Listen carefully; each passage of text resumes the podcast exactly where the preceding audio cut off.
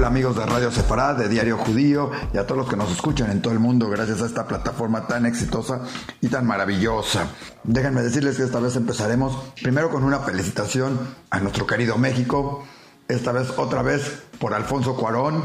que refleja la vida de una colonia de nuestra Ciudad de México,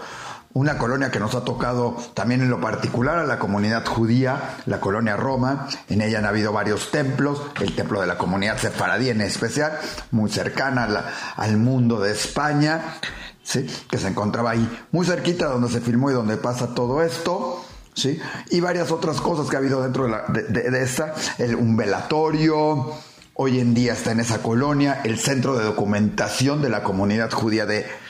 de México, la colonia Roma. ¿sí? Además, lógicamente, recordemos que Cuarón es amigo de Lubetsky, al que mencionó en la fotografía. ¿sí? Le ha dado, fue su primer Oscar de Lubetsky, si no nos equivocamos, trabajando con Cuarón, ¿sí? Y es un reconocimiento porque Lubetsky, miembro de la Comunidad Judía de México, de alguna manera, ha ganado varios premios o, eh, Oscar por fotografía y ahora le tocó a Cuarón aprender de él, por decirlo de alguna manera, y ganar el Oscar por fotografía por mejor película extranjera y él como director. La verdad, un orgullo para todos en México. Pero si hablamos de los Oscars, tenemos que hablar también de, la, de una película que habla sobre el racismo y que va ligado un poco con Roma porque Roma suscitó muchas críticas en muchos lados por su actriz principal y por gente de envidia que le tuvo envidia a Yuritza, que es una indígena mexicana que justamente sin experiencia y sin nada llegó a, a los Oscars y a estar nominada como mejor actriz. Por ahí pueden ver en Diario Judío una caricatura muy motivante, un Oscar con la imagen de Yuritza realmente es lo que hubiéramos querido ver todos en este sentido y, más en México, ¿no? Este, y hablando de eso que estábamos diciendo del racismo por todo esto y en estas épocas, pues justamente le tocó a la película Skin del director israelí y que también y de otro productor, bueno, de otro productor también israelí se juntan en esta película, ¿sí? Para este, presentar un tema del racismo entre negros y blancos, pero en su entrega, en su cuando Guy Natif y está Sharon Maimon y algún otro más ahí dentro de los israelíes, dentro de toda esta producción, reciben el Oscar. Primero, menciona que lleva cinco años viviendo en Estados Unidos saliéndose de Israel. Segundo, menciona que es nieto de sobrevivientes del holocausto. ¿sí? Y, tercero, quien sube con ellos a recibir el Oscar, sí, también menciona que no es posible que en este mundo sigamos permitiendo estas clases de racismos, de odios y, esto, y todo esto. Y esto además nos trae a colación algo que también se dio en México esto, eh, el día, en estos días, que fue recordar aquel momento tan desagradable que se suscitó entre relaciones entre México, Israel, México y las comunidades judías, cuando en la ONU se votó a favor o en contra de sionismo, el racismo, y México emitió un voto de sí, todos lo recordamos, que después el presidente trató de declarar que sí, eh, sí era no, pero que no era así. Este, estaba ahí el embajador Emilio Rabasa, el cual viajó a Israel y en una plática en especial con su hijo nos relató todo el hecho de lo que pasó en esa, con, eso, con ese viaje a Israel, con esa aclaración de qué se había querido votar y por qué se había querido votar, ¿sí? Y esto viene porque justamente se presentó el libro de Ariela Katz Guggenheim sobre todo lo que sucedió en después antes, durante y después de esa votación con un boicot que vino de los judíos de Estados Unidos, que dio fortaleza a la comunidad judía de México, que en ese entonces andaba, estaba muy dispersa y muy separada de lo que era el gobierno y estaba muy oculta, o sea, sentía un preocupación por el gobierno, no estaba interactuando. Hoy en día sabemos que la relación de Comité Central con, con, este, con el gobierno del país es muy cercana en recientes elecciones antes tuvimos a todos los candidatos o a casi todos enviando un mensaje a la comunidad judía, a varios de ellos los tuvimos, a la esposa del hoy actual presidente, hace poco tuvimos en Diario Judío la oportunidad de entrevistar a la esposa del presidente hablando de la comunidad judía, ¿sí? Pero en ese entonces era otra relación y es justo lo que platica este este, en esta presentación donde habló Héctor Aguilar Camina explicando de esto, donde habló Lorenzo Mayer, donde habló la profesora Arias, donde habló Esther Chabot, cada uno dando su punto de vista de lo que era en ese momento la comunidad judía de México, lo que era la relación México-Israel, lo que representaba en la ONU, lo que representaba Luis Echeverría Álvarez, presidente de nuestro país, y su voto a favor de sionismo es racismo y las consecuencias posteriores que fue el boicot, por qué se dio y qué se dio y cuáles fueron sus consecuencias. Sí, y eso se presentó el día de hoy. Hablando de eso y de sionismo de Israel,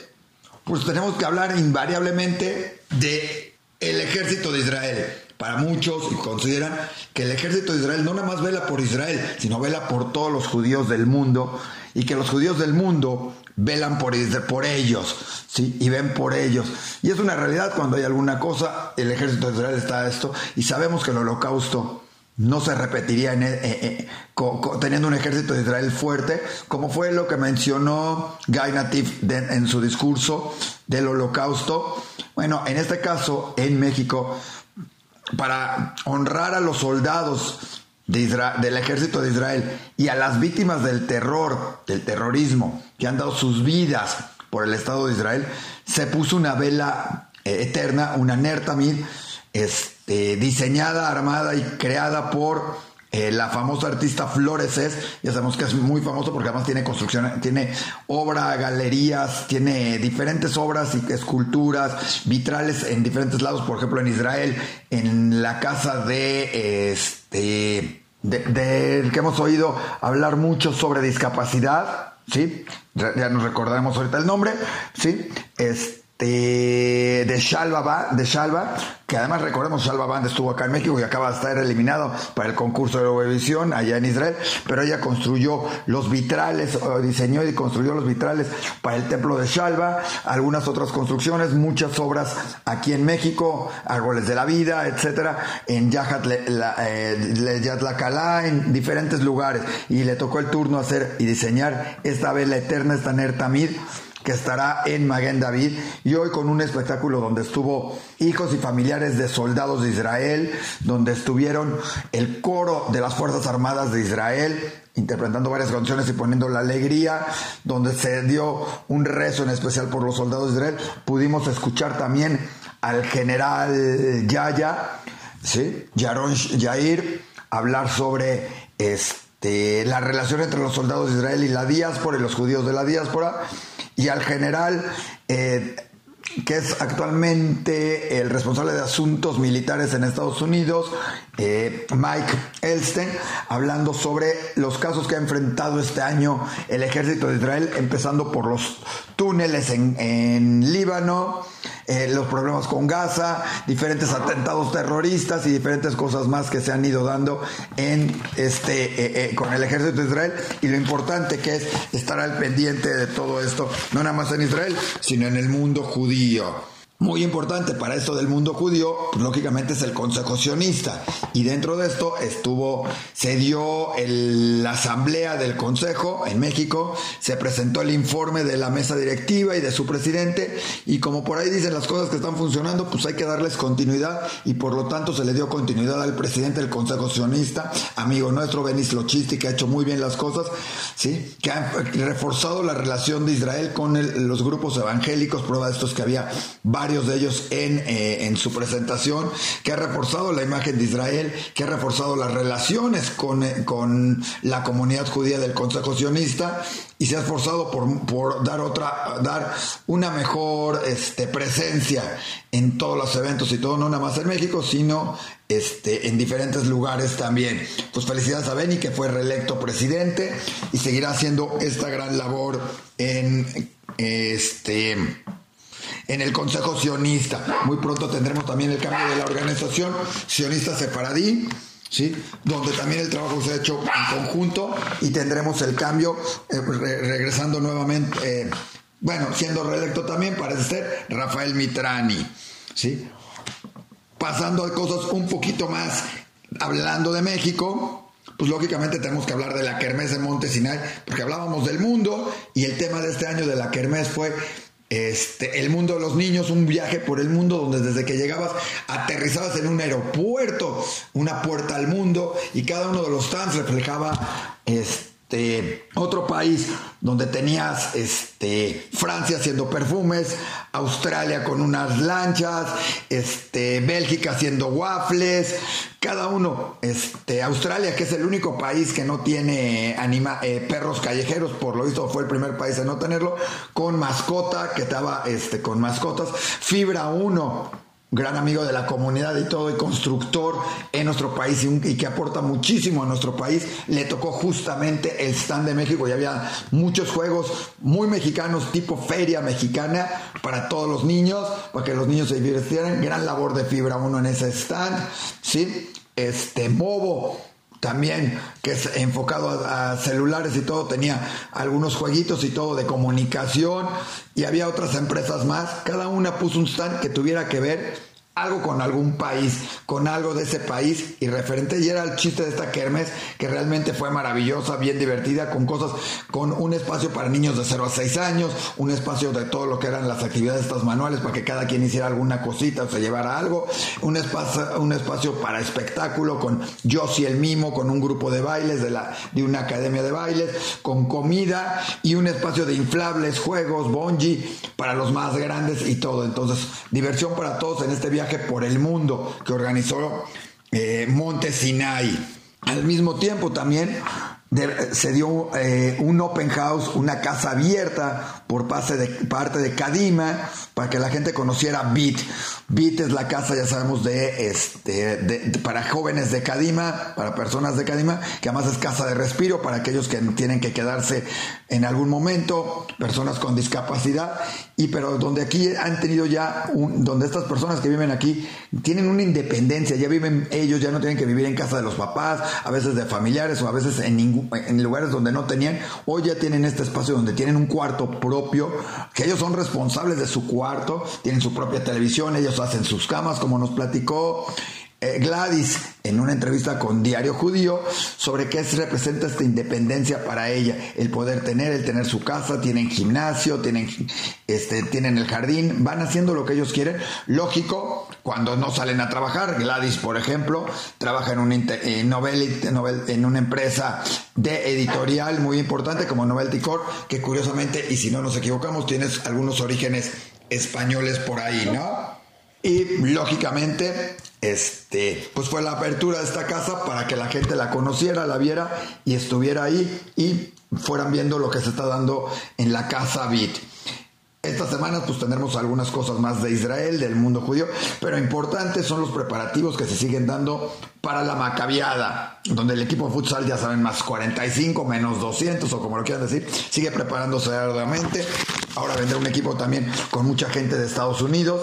y este, incorporándose a, otro equipo. Y lógicamente en todos los demás deportes se siguen dando grandes preparaciones todo y, lo, y por supuesto los preparativos para la inauguración, para las fiestas y para que sean los mejores anfitriones. México como siempre lo ha sido de todos los deportistas que estarán viniendo no nada más de América Latina sino de España, de Israel, de Australia y de otros lugares. Y hasta aquí pues nos dejamos el día de hoy ya nuestro perro, ya vieron, ya nos está dando señales de que ya es hora de terminar, de comentar, de que no nos vaya a faltar nada. En especial ya hablamos de mascota, como le dijimos. Sí, y además hoy también estuvo muy activa la comunidad en un centro de donación, de eh, adopción,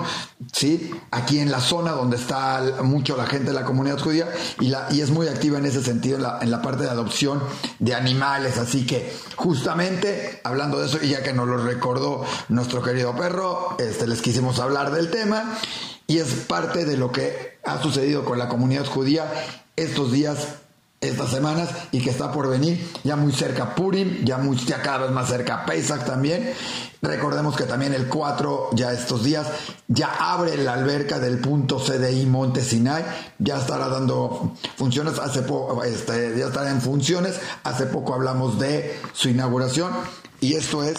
parte de todo lo que es este mundo, todo esto y mucho más pueden verlo, varias entrevistas al tema, los las canciones que interpretó el grupo de Tzahal en este en Maguen David, los rezos, todos los discursos, las interesantes pláticas de los generales que estuvieron en Maguen David con lo de Nertamir,